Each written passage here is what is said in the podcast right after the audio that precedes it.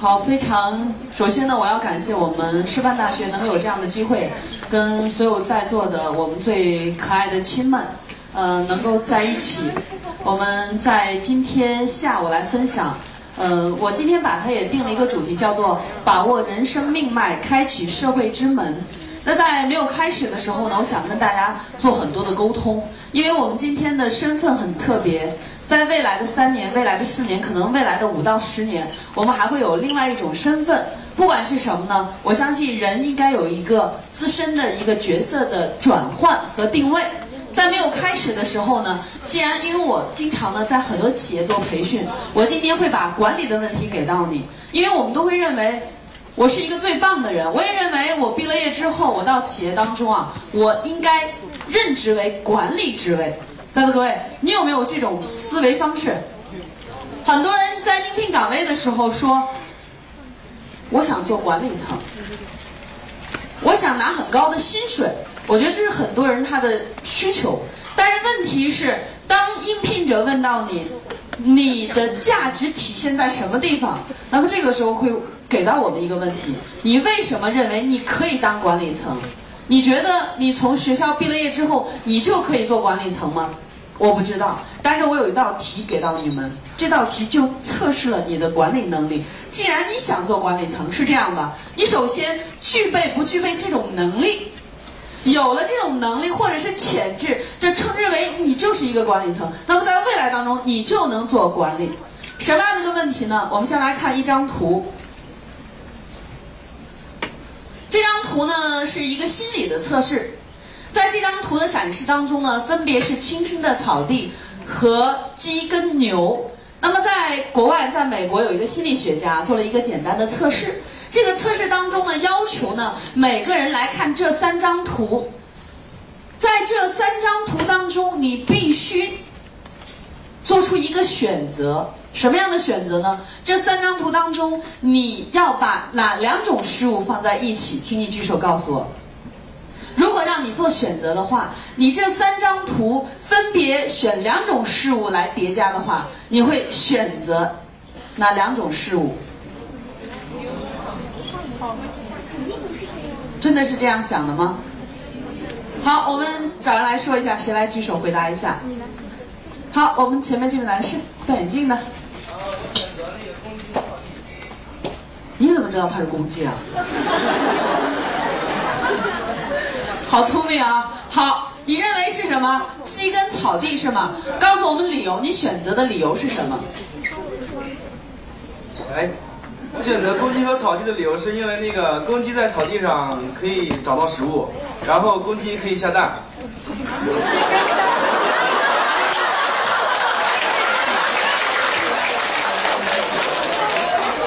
你真的是胡言乱语啊！给你的胡言乱语的这种勇气，我们掌声给到他好了。啊，你已经告诉我们了一种理由。在座各位，我们的思维、我们的思考跟他一样吗？不一样。不一样是吗？你还有不同的答案吗？请你告诉我。来，找一位女士来回答一下。女士。呃，牛跟草地，为什么呢？你不要告诉我它也是公牛吧？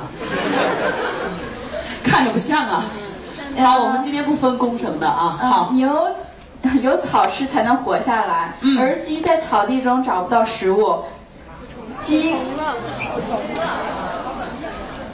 有认同的，有不认同的，没问题。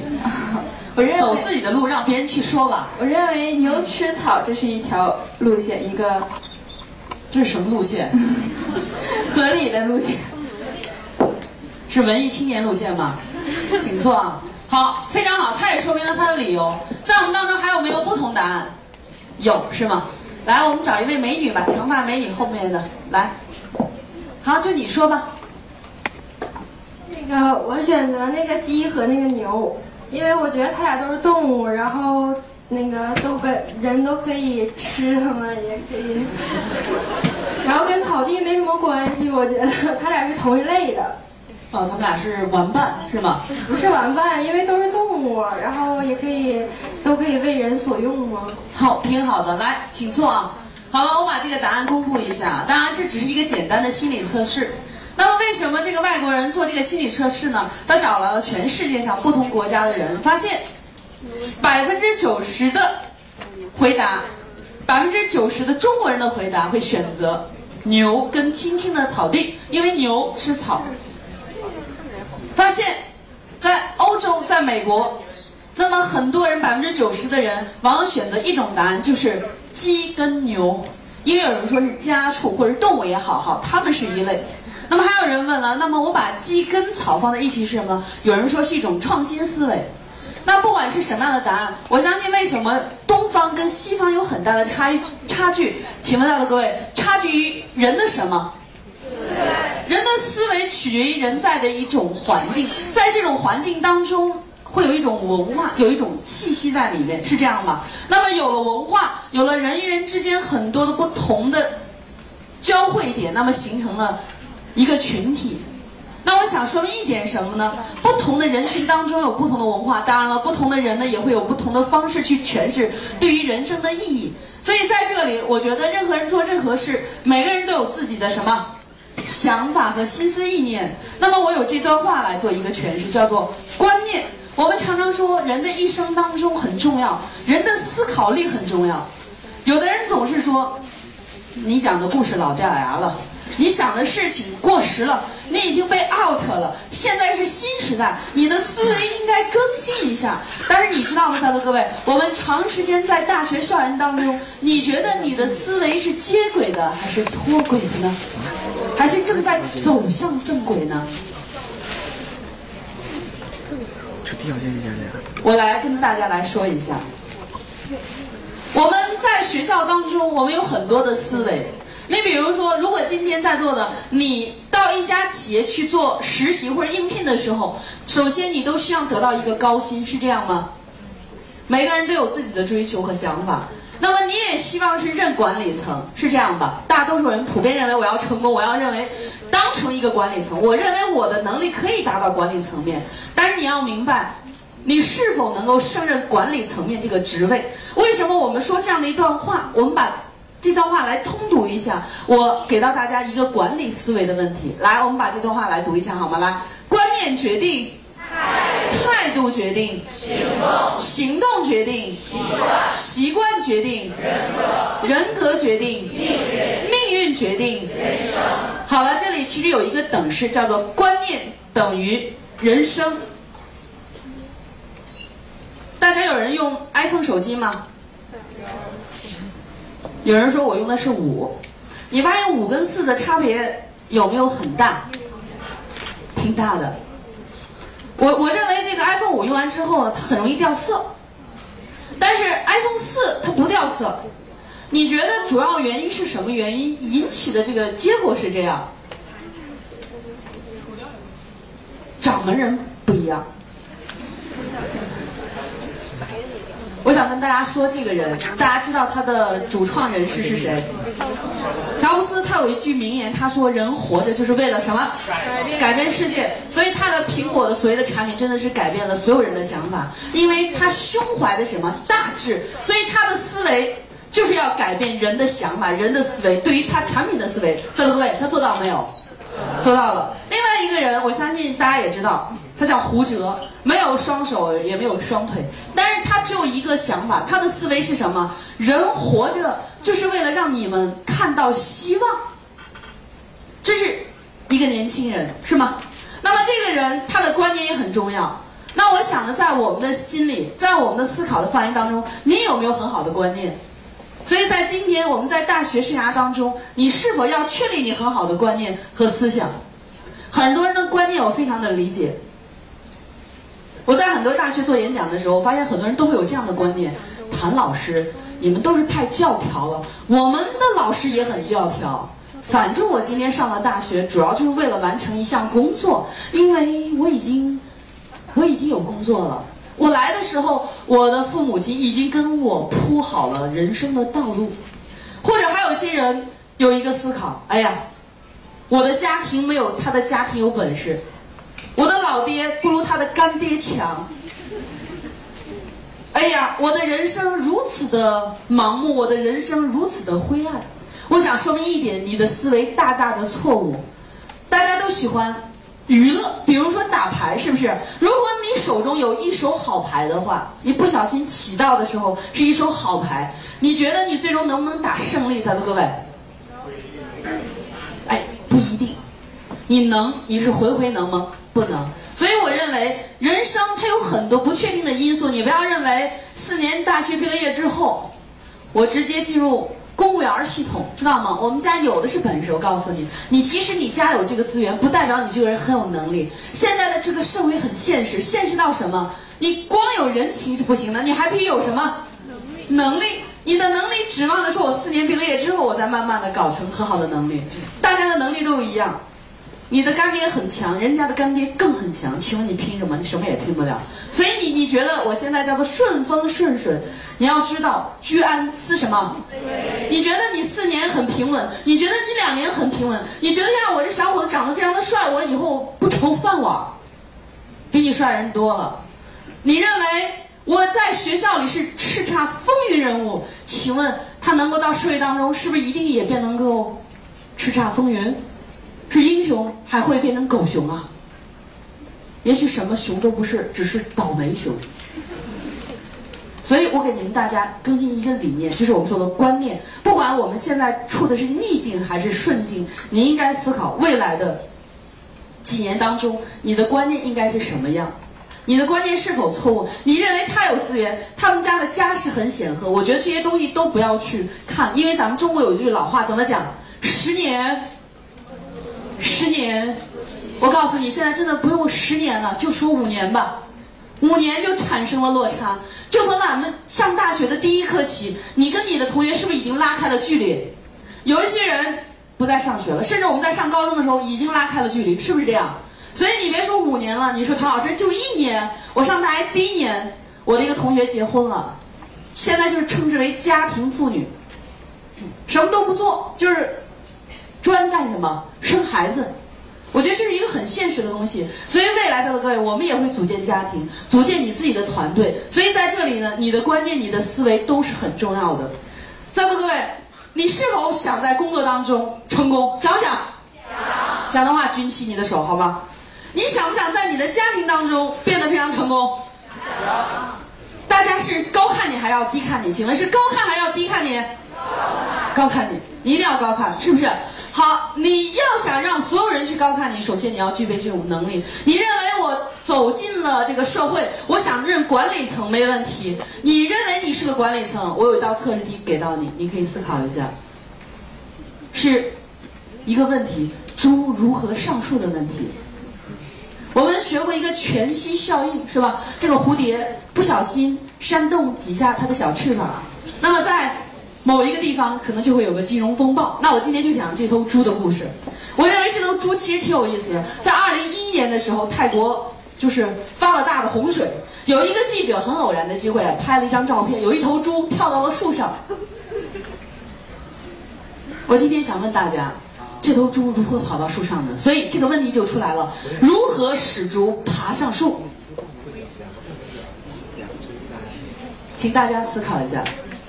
想一下，如何使猪爬上树？不要老是在想是公猪还是母猪。你的眼神已经告诉我了。如何使猪爬上树？给我答案，每个人思考好吗？前排的、后排都思考。如何使猪爬上树？不用告诉我，你心中有答案。在座各位，你有没有答案了？有没有？有。后排的有没有啊？有。好，我把终极答案跟你们说一下。这道题只有三种答案，你们依次填入你心仪的答案。答案 A、答案 B 和答案 C。A 答案是这样的，我们把这头猪给它拟人化一下，因为有一个有一部片子嘛，叫做《麦兜当当扮恶心》，看过没有？没看过没问题啊，以后会看的。好。那么这头猪给它拟人化一下啊！如果今天我们从在一个企业当中，肯定有管理层，有基层的员工，是不是？那么假如说我们面临的是这头猪，我们会告诉他：猪爬上树是吗？猪肯定要思考，我是猪，怎么可能爬树？猪，你到底是爬还是不爬？不爬？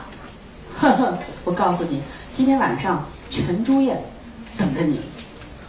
猪一听油全猪宴，样样的跳上了树，这叫做 A 答案。A 答案呢叫做绩效考核奖，绩效考核奖勤罚懒。你去我告诉你一个好处，你不去我告诉你。好了，这叫做 A 答案。你认为如何使猪爬上树？你会不会用这种方法呢？A，我先把它说出来。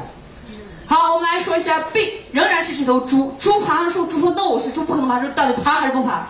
不爬，不爬。来人，把树给我砍倒。我抱着猪就上去了，这叫做猪爬上树吗？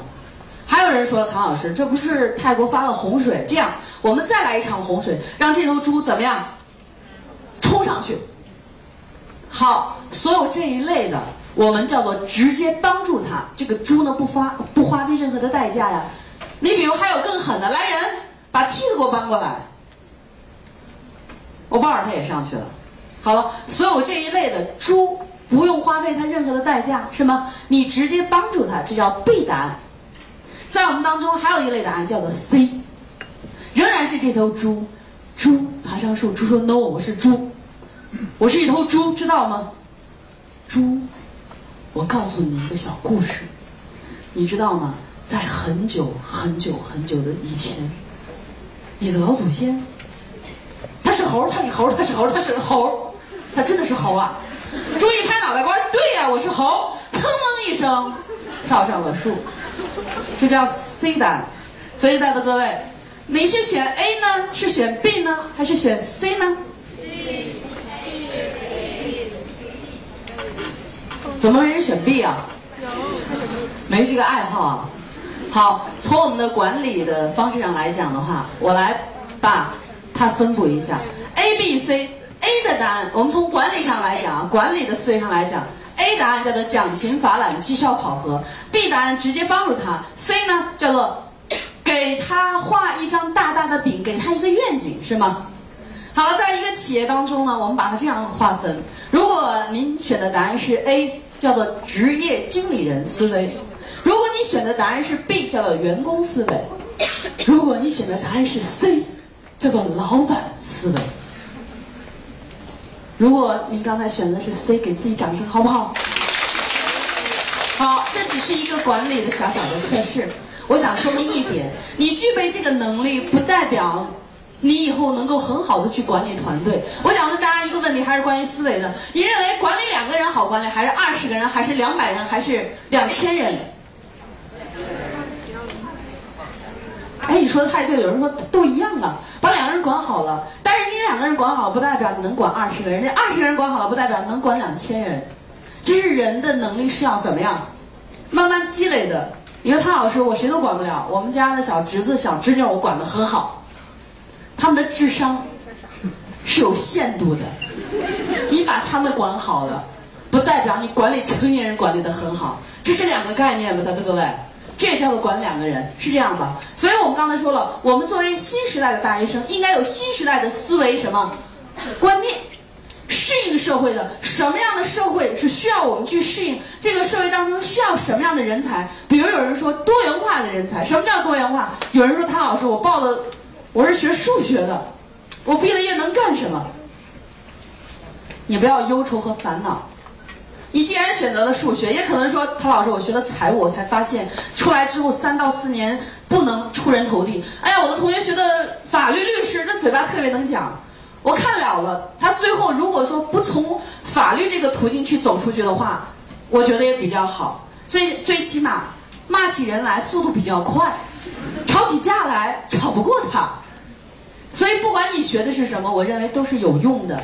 但是真正的等你走到社会当中的时候，什么样的能用，什么样的不能用，我很难去讲。尤其是我们是做师范的，有人说谭老师，我学师范，是不是我毕了业之后我一定要当老师？我是不是不能够自主创业？我是大学老师、中学老师，还是小学老师，还是幼儿园老师？我也不是很清楚，我很渺茫。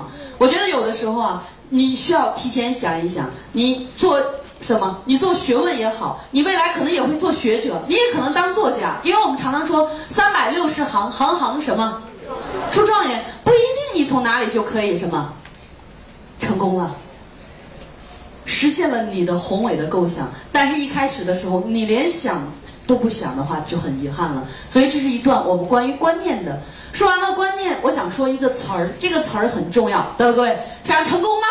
想。想了白想，因为想，我们常称为叫做梦。我认为一个人可以做梦，做完梦之后，一觉醒来，遍地的口水。第二天接着再做梦，这叫做白痴大梦，是不是？所以你要做的是什么？做完梦了，你要追逐你的梦想，最终圆你的梦想。所以在这里，我想关于成功，成功的路上没有非常随随便便的成功。我想讲一个观念。李嘉诚这个人有一次跟他的儿子一块儿去吃饭的时候，吃完饭了，他儿子给了小费是二十元，李嘉诚呢给了给了多少？当然了，很多人听过这个故事。李嘉诚的儿子并没有给二十元，给了两百元。李嘉诚给了多少呢？给了二十块钱。后来就媒体报道就问：哎，李嘉诚，你这个人很成功，很有钱，你儿子给了两百，你才给了二十，你这不是太小气了？李嘉诚说了一句话，他说：我没有一个有钱的老爸，所以我只给了二十块钱。我认为在这个世界当中，百分之九十以上的人都没有有钱的老爸。各位认可我这句话吗？认可。所以我们都是叫做平常人、普通人。我们普通人要做的事情是什么呢？把每一天过好即可。为了我们的目标，这个目标是什么呢？三年、五年，你想成为什么样的人？所以成功并不是说我的父亲、我的母亲一定要很好，我一定要有一个。什么样的老爸，我觉得都不太重要。重要的是，当你走到一个资源环境当中，如何去开发你所谓成功的一些潜能。我们说了，什么叫做成功？很多人都在说，谭老师，大学毕了业之后，我想自主创业。因为在我的家庭当中，我的叔叔、我的亲戚朋友当中有人搞自主创业的，我也想创业。在座各位，创业有没有风险？请问？有。你说投资，投资什么？我现在投资。我最后变成投机可以吗？有人说我月薪我上万，你想想，刚刚走出大学，你一个月能赚几万块钱？你觉得这是什么工作？你觉得这是什么工作？你说呀，这是赚钱呢。我认为这个人何为人呢？人是有责任的，你不能昧着良心做的事情是吧？一个人是要有道德的为底线的。你可以觉得，哎，人家是在做很多的事情，我可以跟风。哎，他们自主创业，我也可以自主创业。但是现在很多人都说，大学生毕了业之后自主创业好不好？第一，你创业，我认为失败性也很大，因为你没有任何的经验，而且任何的投资都是需要你有资金注入的。请问你的原始资金在哪里？你说找父母借可以借一次两次，借了三五次你还是失败的话，你会怎么样？有的人说聪明人就应该转方向。我告诉你，真正很多能够做成功事情，他是一次不成功，两次不成功，慢慢慢慢他一直一直走这个不归路。所谓很多人看到的不归路，也许就是一一座金山金矿，最后就给开发出来了。我认为任何人的人生，当然是需要别人去给你一些指导的建议，但是更多的时候，我们有点像瞎子在干什么？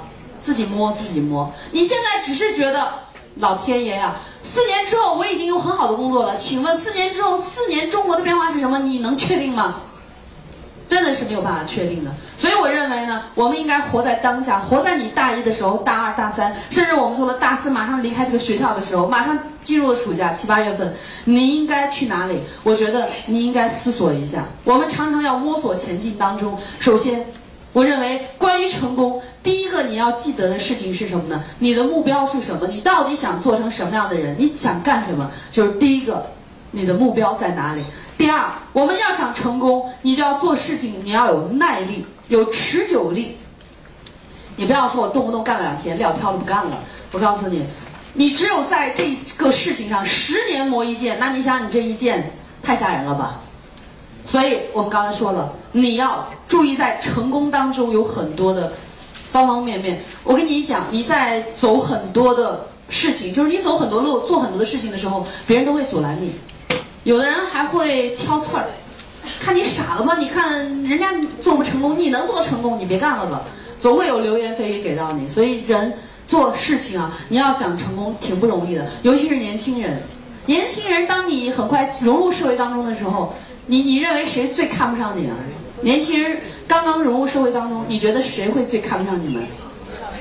哎，对，因为他意识到有人跟我争了，有人跟我抢了，有人跟我 PK 了，我让你跟我 PK，是这样吗？我让你跟我抢，我给你小鞋穿。所以我觉得人生很多的时候都都真的是这样，你会面临很多的这个困苦的。前一段时间呢，我有一个家里一个小弟弟，也是上大一了，因为原来没有谈过恋爱嘛，谈了一次恋爱，然后就失恋了，在屋里也不出来，哇啦哇啦在那哭，最后又不哭了，为什么？他一直哭，哭的大家劝说不了啊。最后呢，快到十点的时候，我们邻居家有人敲门进来，说你们别再哭了，这这大半夜的怪吓人的，他就不哭了。然后他就给我打电话说，呃，说我我怎么怎么样？我说，首先呢，人生当中不是说你想象的这么好，你认为你长得很帅，真的不不一定啊。然后我讲的其实跟他分享了很多，我认为就像大学当中也好，有的人说我我的想法就是在大学好好谈恋爱，那你就好好谈吧，不管是谈与不谈，我觉得最终你还是要走出你的困境，是吧？有的人我们刚才讲到，你要。进入社会，所以很多不管是失恋也好，事业没有做得很好，别人可能说了你也好，不管是什么，其实我都认为在成功当中都叫一种挫折。你如何在这种挫折当中能够很快的走出来，那很重要。你不能说我失恋了，老师批评了我了，我心里很难过，我不活了，是不是？这是不允许的，这也是不行的。所以我们说到了关于成功，你会有很多很多。打击你的地方很多很多，你失落的地方，你失意的地方。但是不管是什么呢，我认为你要知道失败是什么。好，把握这个原则就好。这是关于成功的。那么有了成功，我们也常常会思考一个问题：一个人有了失败，你会慢慢的走向成功，会从你成长当中变成一种成熟，对吗？从成长到成熟的标识是什么呢？我觉得就是改变了你的心性，改变了你的个性，改变了你很多很多非常卖萌的想法，很萌的天真浪漫的一些情节，你都要去掉的。很多人很喜欢看一些书籍，书要不要有选择？但是我发现很多人上学就说，我就很喜欢看国学。一说文学是什么？知音啊，读者呀，都是大大的国学。当然了，我认为有些书真的是可以看，叫娱乐嘛。还有包括你说我现在压力很大，唐老师怎么办？我说回去玩你的什么？玩游戏嘛。最最新款的游戏叫什么？逗你妹！谁说的？找你妹！对。所以我们认为什么呢？有很多的排解的方式。我认为啊，一个人你排解忧愁的方式、失败的方式有很多，但是千万不要怎么样。不要把你的我们说到的你的底线给排泄出去了。我说了个排泄词语，就是你要有坚守你的底线。所以成长到成熟的标识是人应该把握人情世故。一个人要想在这个社会当中立足的话，就要懂得做人的什么方寸，做事的什么谋略策略，成为精明的人，练达之人。你比如我们说到了人的什么叫人情世故，人的一种能力。它是可以通过锻炼的。你比如，我们举个简单例子，你觉得人所有人是不是都有潜能的？在座各位，你们有没有潜能？有。当然，很多人的潜能没有被开发，有些人的潜能叫做过度开发了。我在这里不讨论过度与否，我们就来讲人情世故。你比如说，什么叫做人情世故？我们与人交往的时候，人的嘴巴一定要很能说，人的耳朵一定要学会听。我们常说眼观什么？耳呢？当然，很多人呢，我觉得他的眼不不能称之为慧眼。我们常说慧眼识英才，是吗？这个眼睛要聪慧，这个闪烁的不是不是什么，不是狡猾这个词语，是智慧的光芒，是睿智的。那我需要大家要做的是什么呢？你比如说，我们经经常跟人去交往、去交流的时候，你最多说的话是什么？你是恭维别人呢，还是打击别人居多？还是见人都把你的小秘密都说出来，那你很吓人呢。如果你见人都把你的小秘密说出来，你谈过几个朋友，完蛋了，肯定会有人把你这个叫做把柄拿住了，是不是？所以与人深交，你深交要有交情，你没有交情的时候，你什么都讲，那我觉得你知道不会做人，不会处事，你把你的什么东西都说完了。我觉得有的时候应该你只是掀开你的一冰山一什么一小角，给人家看一眼。然后赶快盖上，让你觉得很神秘。当然了，社会当中没有什么特别神秘的事情。你比如我们说到了做人，你要学会处事做人什么呢？我们都知道中国人比较爱面子，是这样的。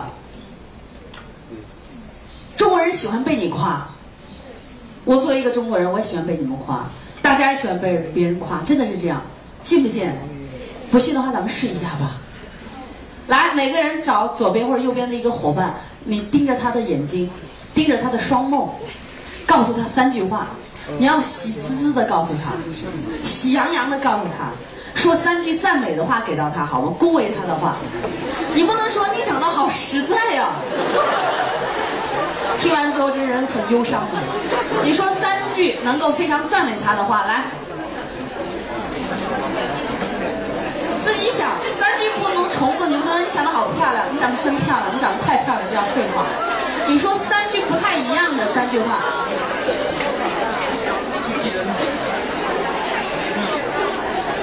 如果在我们当中有人把对方给说哭了，今天晚上我请你客，太有水准了。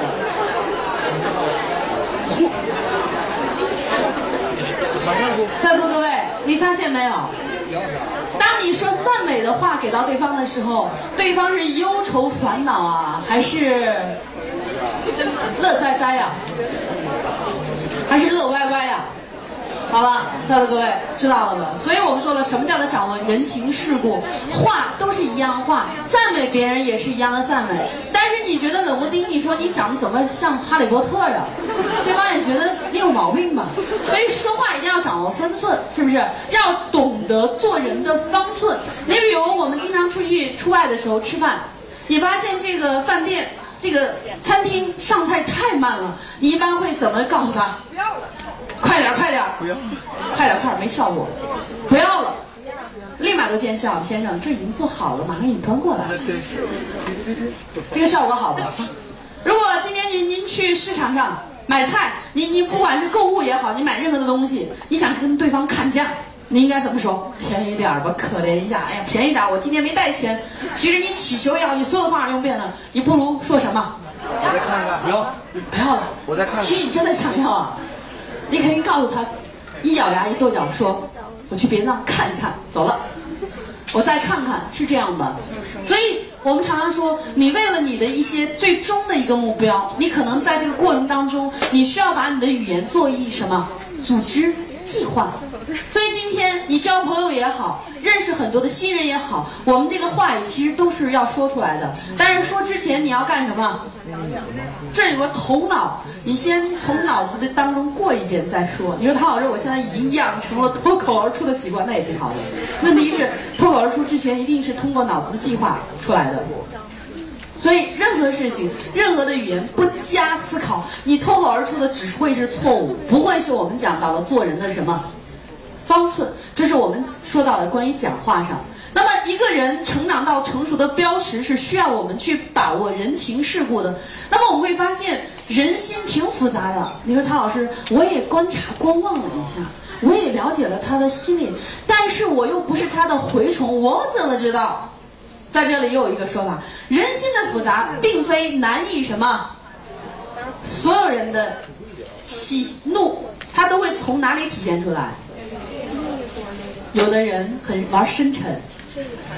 刘涛老师，我就喜欢玩深沉。我告诉你，你肯定你的脸是这样的，大咧咧的小脸就出来了。但是你一定会从你的动作上，比如说你的手，这个手的动作，你的腿的动作，还有你所有不耐烦的。我们常常说人的这个心里挺难揣摩的。其实有几个动动作，你比如说他跟你说话的时候，这个两手这样子，然后再抖着小腿，是不是？这肯定不是两股战战。看到你不是看到色狼一样，是这样吗。但是。这说明一个点是什么？我们看到了掌握人心，可以通过一些比较好的一些方法。想要了解一个人，我觉得你首先要学会一种观察方式。在座各位，平常注意过这个人走动当中的动作没有？有的人走路比较跳跃，有的人走路呢比较平实，有的人是目光炯炯，有些人目光会常常有电流。你左右找一位朋友再看一下，你看看他的目光。不要产生电流啊！你看对方的眼神的时候，你能不能具有这种能力？你看他两眼之后，他再也不敢看你了。我们常常说，为人处事当中，你的眼睛的和颜悦色，包括你的眼睛、眉毛，都是带有感情的，是这样吗？所以我们说的人心其实是很好去揣摩的。我教给大家几个小小的动作，你注意看没有啊？在我们当中有很多的男士是这样吗？你平常你注意过没有？他们走动的这个姿势当中，当然了，我认为这个也是关于一个心理方面的问题。不管是男士女士，都有一个习惯，把手放在哪里？兜里，因为我们女士的裙子比较多嘛，所以没有地方可放。一般也有穿裤子的时候，比如说牛仔裤，习习惯于把手放在哪里？你注意观察过一些动作没有？一般呢，无外乎三种动作，在他不经意之间的时候就出来了。第一种动作，大家注意看，他的手会放哪里？双手会放在兜里。还有一种是单手，一个手放在兜里，不管是左手还是右手。还有一种情况是什么呢？两手放在哪里？后兜，你说没见过？我见过。你注意看了，三种性格有什么差别？我想找人来问一下。第一种是双手放在兜，一种是单手，还有双手放在什么后兜？你觉得有什么不同点？我们找同学来说一下好吗？谁来说一下？好，我们找个人来，谁来说一下这个问题？呃，老师，那个我觉得那个双手插兜的是比较外向性格。呃，一个手是比较装蛋，好，完了两个手放后屁兜的应该是屌丝型吗？你真的要把我想说的都说出来了，但是不对。好，还有不同答案吗？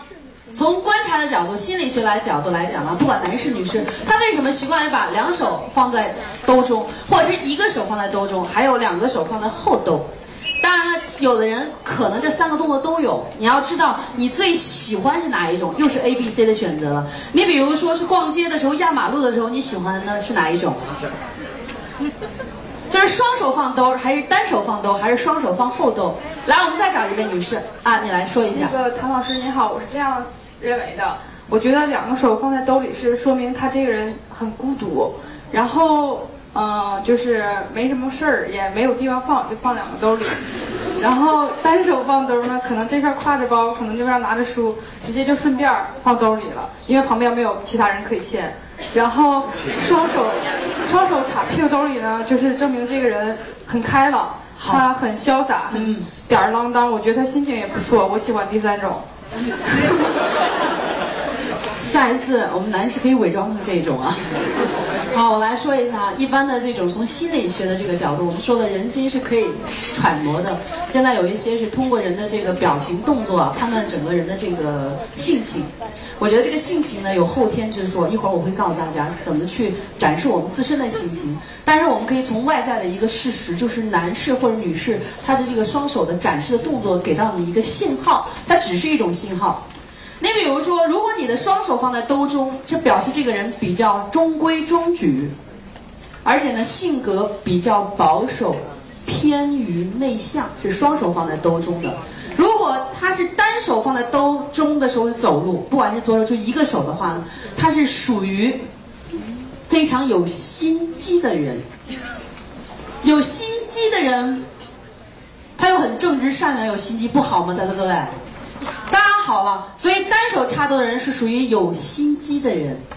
那么双手放在后兜的这一类男士或者女士，你要注意了，属于毫无心机的人。你今天晚上骂完他之后，晚上一睡觉，第二天早上会问你：你骂过我吗？你真的骂过我？我怎么不记得了？就是他不太喜欢记事儿。所以从性格当中，我们把他呢分为了。大概三类人，所以在我们的生活当中呢，你就注意发现看一下，你发现大多数管理层面的人，多数管理层的这个管理人士都是单手插兜的人。你以后在你的职业生涯当中，你会发现的，大多数都不是呈现单手的。你说唐老师，你不是回归到刚才什么思想行为？那我现在就开始改变我的行为，就单手放在兜中。走路做事情，真的可以有效的。思维改变你的行为，行为同样干什么？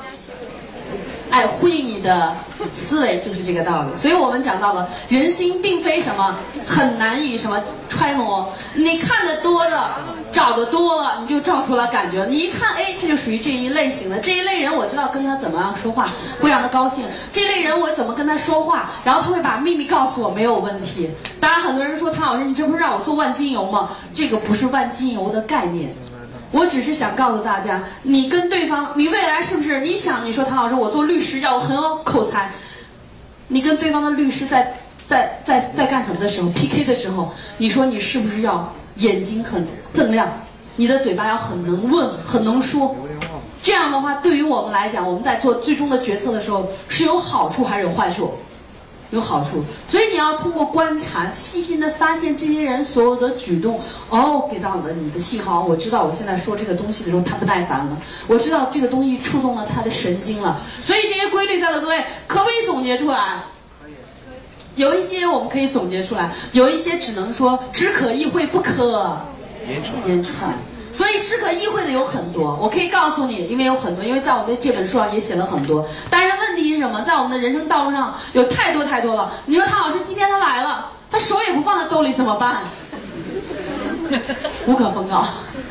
但是我相信你跟他说话的时候、交流的时候，你都会理解他。你比如说，我们作为大学生，我们更多的时候都会面临一个应聘的一个场地，是不是？未来你也可能应聘别人，那么。对于你被应聘的人，就是我们，那么你可能会发自真心的说，我真没有想过在你这个企业干多少年。唐老师，我说的真的是实话，从来就没有想过我到这家企业到底是干几年。你知道吗？从我这个角度来看，我是比如说应聘他的角度来讲，我一听，哎呦，这个姑娘，这个小伙子，竟然说在我们这企业干多少年都不知道，这个人不能用啊。但是如果你理解了社会的游戏规则的时候，唐老师，你告诉我了。如果他问起来的时候，我会告诉他，我一般在这个企业，我想做十年或十五年。那这个管理层一听，诶，这个小伙子不错，赶快给他收编过来的。所以我们要明白一点点，你的有一些非常真实的想法，但是当你说出来的时候是非常雷人的。这个社会听到你说到这句话的时候，他是不接纳你的。我只是举一个简单的例子。那么你真的，当你进入到一家企业，你真的会想过我想做三年还是做五年？你也只是想，确实我只是走走看看，这是你最真挚的想法。但是你最真挚的想法，当他拿到一个平台上去展示的时候，对方是不接纳你的。在座各位知道吗？所以有的时候我们常常说这叫善意的什么谎言，这也是只可意会不可言传。我并不是想让你故意的去撒谎，并不是这个含义。我只是想告诉在座各位，你们如何从一个小的平台跳到更宽广的平台当中。所以这里面有一个问题，叫做人心的复杂，并非什么难以揣摩或者揣测的，它都是有一定的套路、理论跟方法的。那么在这里，我们刚才不是说到了关于成功，是不是？成功是没有捷径的，成功是源于在座各位我们的选择，我们的选择来源于有强大的合作。任何人他后面有没有背书？周立波讲东西讲得很好，周立波后面有没有团队啊？你觉得郭德纲搞得很好，他后面有没有团队？你觉得马云没有团队？马云马上说我要退居二线了，说我不干了，这个阿里巴巴就立马倒掉了，不会吧？他后面有什么？团队，所以我们说到了成功源于你的选择，但是强大源于人与人之间的什么合作？这个合作就需要拓宽你的什么圈儿？人脉圈儿。你说搞来搞去是我一个人，叫单枪匹马；搞来搞去我们是一个团队。二十一世纪这个世纪是什么样的一个世纪？团队合作，你不能做孤家寡人，你要做什么？百万。领的是什么？百万雄师，是不是？你需要有一个团队。这个时候，你应该在大学里的时候，你就开始组建你的什么？你的唐老师我搞创业，你谁都不认识，谁给你搞投资？我们都知道，马云最开始的时候是他自己的钱吗？他有几个创业的伙伴？是不是？我只是想告诉大家，一开始的时候你自己去做事情真的是很难，肯定是要有人配合你。有的人是要跟你一块儿在什么在合作的，所以你要学会拓展你的圈，在大学里面，甚至在未来当中去拓展你所谓的圈子。那么在这里，我还要说一点是，人不应该相信什么？谭老师，我算过命，这命很薄，不太好。你要多厚啊？我告诉你，你真的很棒。你以后就是属于比比尔盖茨还牛，比李嘉诚都牛，比马云更牛的人物，你信吗？所以不要相信命运，要相信什么？行动。我想呢，拿清华大大学的这个一则校训给到大家。清华大学有一则理念的校训是这样说的：他说，行胜于言。一个人说什么不重要，关键看什么？看行动。在座各位，我也跟大家分享的有很多，当然我认为呢，更多的精彩在我的书当中也有体现。我不可能给大家一点一点拨开来看，那拨完的话，我觉得一个月讲不完。所以有的时候呢，我需要你们自己去理解自己的人生，自己去走，自己去悟。当然了，有没有捷径？有。你们缺乏的是什么呢？你需要有粮食，需要有什么？益友，朋友很多，朋友圈的很多，但是真正能够搭建你的人脉圈呢，真正能够让你朝正能量、正方向发展的人特别的少。所以你应该珍惜你身边能够给你正能量、正能量的这些人。好了，我们把下面的时间呢给到我们的主持人。如果有什么问题的话，我们可以再沟通。好的，非常感谢谭老师的精彩讲述。接下来的时间呢，如果说同学们有什么疑问的话，可以向谭老师提出，谭老师将会为大家一一进行答疑。有哪位同学想对谭老师提出什么问题吗？好，那位女同学，我们工作人员递一下麦克风。好，想了解一下，就是关于您说，就是什么是能给你正能量的人，是一直支持你的，然后一直在，就是无论你是受挫啊或者什么，都是不断相信你的人，还是说可以教会你很多东西的那个人？呃，我可以这样讲啊，有的人天生就是属于什么嘛，不要干了嘛，太麻烦了呀。我不知道大家有没有身边有这样的朋友，就是你做任何事情，他都会觉得没必要干什么呀，不好。这一类我也认为有一部分叫做天生的。如果你跟这类人走得特别的近，我们刚才说了，人的情绪会感染的，他这种坏的东西会感染到你，你也会变成不知不觉当中变成一个什么？很消极的人，你跟着消极的人在一块儿，你觉得是非常消极的。我们生活当中有一类人，你搞了没问题，我觉得你肯定能过。其实这一类人，我认为就是稍微有点正能量了。当然了，这能量当中有很多，有的是过激的，你还得要反映出来。所以在在我们的很多大学校园当中，你应该找那些比较积极主动的这些人。这些积极主动，你比如说他参加什么东西，即使今天冒着翘课的风险告诉你。今天有一堂很好课，咱俩去听吧。但是你知道吗？肯定还会有人说，咱们俩今天什么都不干啊，理由是咱们翘课去听唐老师讲课。其实咱们下面有一个打台球的地方，咱们打台球吧。这类人你不要跟他玩了。当然，我只是举一个例子啊。我想跟大家说一点是什么呢？就是你跟什么样的朋友玩的多了，你就会成为什么样的人。你的圈子里面这些正能量的朋友，我认为就是那些积极主动的，自己有那种很好的这种状态的。你比如说我们当中的这个毕老爷这个人就不错，你们可以向他交流。我觉得他是一个比较比较往上冲的人啊，啊，所以有有一些人叫天生属于有点不太积极，你一定要找到一些积极的人。很多人我认为百分之九十的人都是属于那种也不太积极，也不太着急，是吗？是。我们就叫普通人，但是总有一些人特别拉你的后腿儿。如果他老是拉你后腿儿，一个、两个、三个、四个。你比如说，还有一些人，你比如你看一本书，很多人他会出于很多的想法。你比如说今天晚上是不是大家都在看电视，唯独你看书？有人会看你不顺眼就说看什么书啊，装什么假啊？你说唐老师，我真的没装假，我很认真看书。但是总有些人说你装什么装？是这样的。其实这些所谓的装，这些所谓的人的这些流言蜚语，会让很多人说，那我也不看了，你们玩，我也正好跟你们一块玩。你要知道，在这个社会当中，你比别人超前一点点，你就会搞得更好一点。哈佛大学有一个叫做时间理论，非常好。他说，人与人之间的区别是什么？晚上八点到十点在干什么？大家都很嗨的玩游戏，但是你在学习。我相信你现在学习可能不显眼，但是在未来三年五年，你可能就会超越别人。